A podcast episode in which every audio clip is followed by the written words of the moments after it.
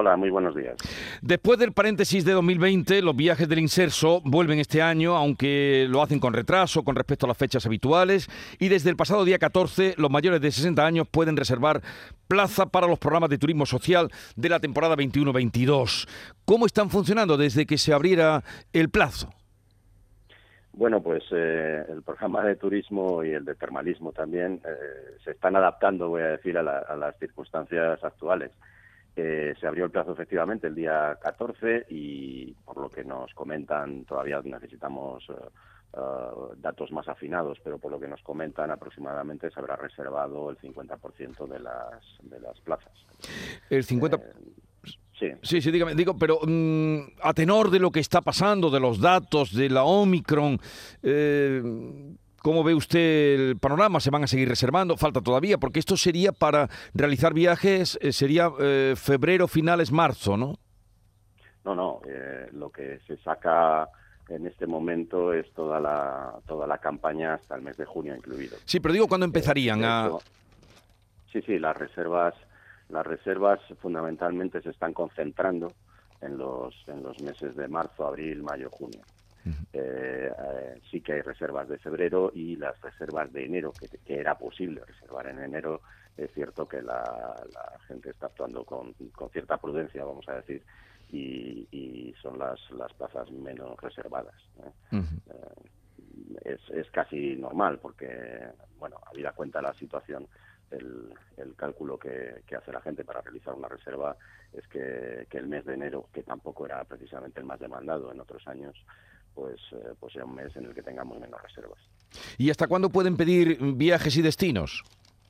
En cualquier momento, porque lo que se abrió fue el plazo para las personas que tenían asignada uh, preferencia eh, y bueno, esta es una circunstancia especial. Lo habitual era que en estas, eh, que cuando salía la comercialización, pues prácticamente se reservaba, se reservaba todo y lo que estamos viendo es que el reinicio del programa de turismo va a ser mucho más progresivo. Entonces, todas las plazas que, estén vacantes o que, se puedan reservar, se pueden reservar en cualquier momento por parte de las personas acreditadas. Estamos a las puertas, eh, antesala ya mañana con la Nochebuena de las fiestas de Navidad. ¿Cómo la situación de la residencia en este momento de mayores, cómo es? Pues estoy justo en este momento esperando que me trasladen los datos relativos a la semana pasada hasta el domingo. Ah, lo que se está apreciando es que eh, cada vez que hay una incidencia acumulada en el exterior ah, alta, ah, sube también la incidencia en el ámbito residencial. Bien es cierto que estamos observando, gracias a la tercera dosis, que eh, los cuadros clínicos son mucho menos eh, graves y quizás ahora la mayor preocupación no esté tanto en los residentes, en las personas residentes, como en el personal, porque es verdad que el personal de residencias, que luego tiene su vida, como es normal, eh, pues en determinadas zonas en las que la incidencia sea muy elevada, ah, pues puede dar lugar a, contagios de este personal que genera bajas y esas bajas tienen que ser suplidas y ahí es donde podemos tener una, una situación problemática en cuanto al, mantenimiento de las atenciones en los centros residenciales. En cuanto a los residentes, la incidencia sube, pero uh, de momento está contenida. Y si vemos los datos del Ministerio de Sanidad, las franjas de edad, esto ya independientemente de si están en residencia o no, entre 70 o a partir de 70 años, afortunadamente no son las franjas que están resultando, digamos, más impactadas en cuanto a incidencia, que están en unas incidencias de 200 y pico frente a otras otros otras cohortes de edad. Y este es un asunto que también nos habla de la, del comportamiento, voy a decir, de las personas mayores, eh, pues muy responsable y muy de autocuidado. Eh, ¿Suelen salir muchas personas que estén en residencias o, en qué proporción eh, con motivo de las fiestas, que sus familiares eh, se las lleven? ¿Han dado alguna recomendación ustedes desde el inserso? ¿Hay alguna mm, orden? No, porque la conoceríamos de que se queden en las residencias para estar más seguros. Bueno, las, las normas que se dictaminen con respecto a las salidas, entradas, etcétera, corresponden a las, a las comunidades autónomas.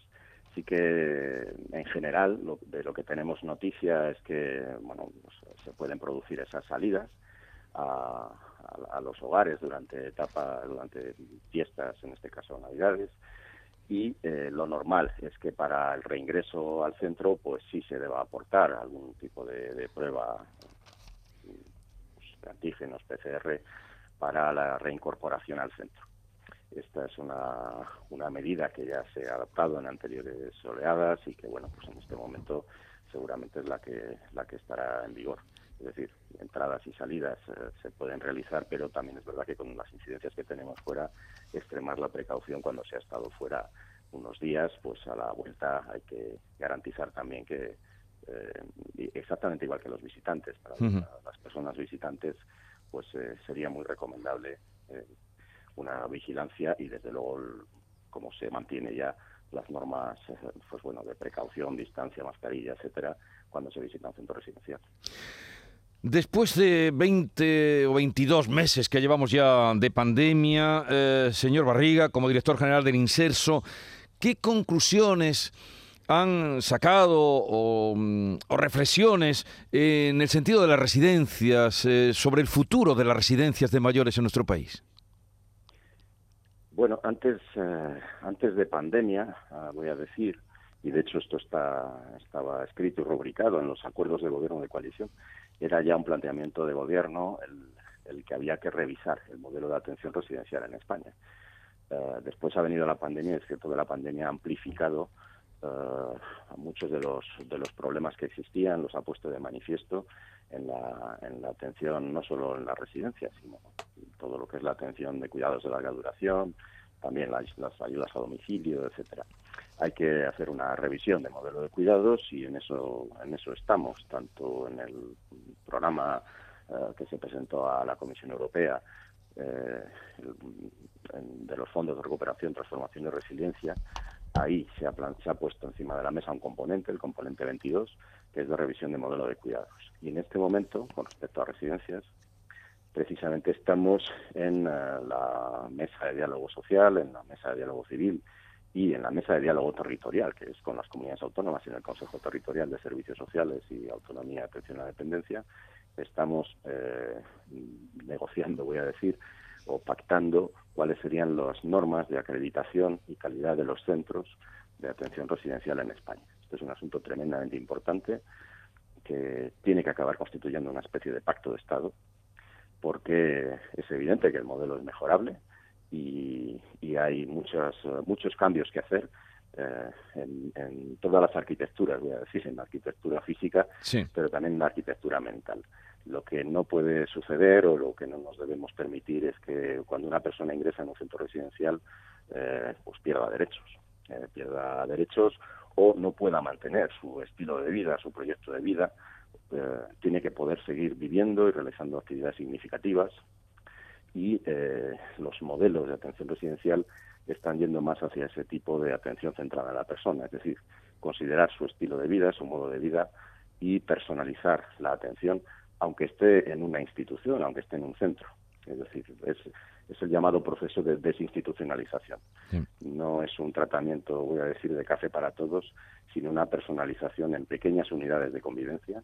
Los centros se van a tener que segmentar hacia pequeñas unidades de atención con pocas personas, con siempre los mismos profesionales y con respecto a los proyectos, a los proyectos de vida y prestando los apoyos concretos que cada persona necesita. Mm. Porque sí, eh, eh, en este sentido yo le había leído a usted en algunas declaraciones esa tendencia a buscar eh, residencias más pequeñas. Mm, ¿Hay un límite ahora para las residencias de plazas de residencias? No, en este momento no. Uno de los elementos que, que estamos viendo dentro de los acuerdos para acreditación y calidad de centros tiene que ver con la ubicación del centro, que esto es muy importante.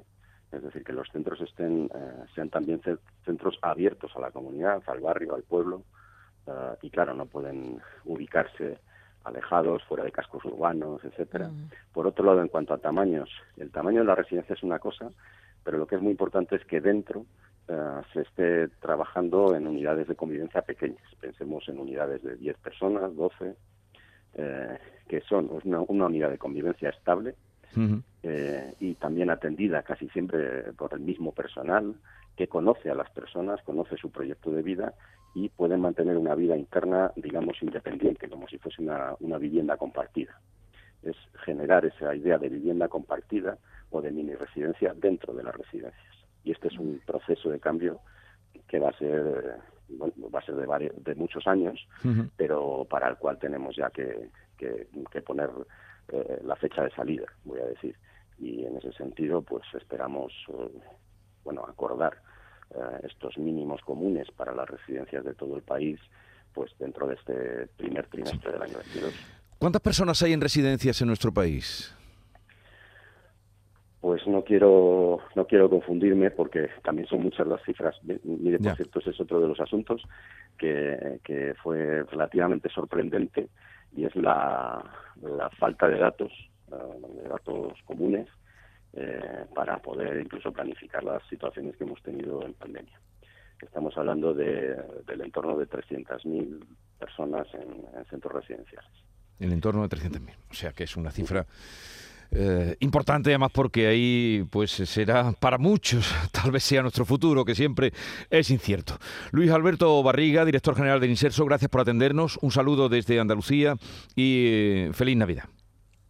Muy bien, felices fiestas, prudentes fiestas y, y bueno, seguro que superamos esta, esta ola y se nos abre un mejor escenario.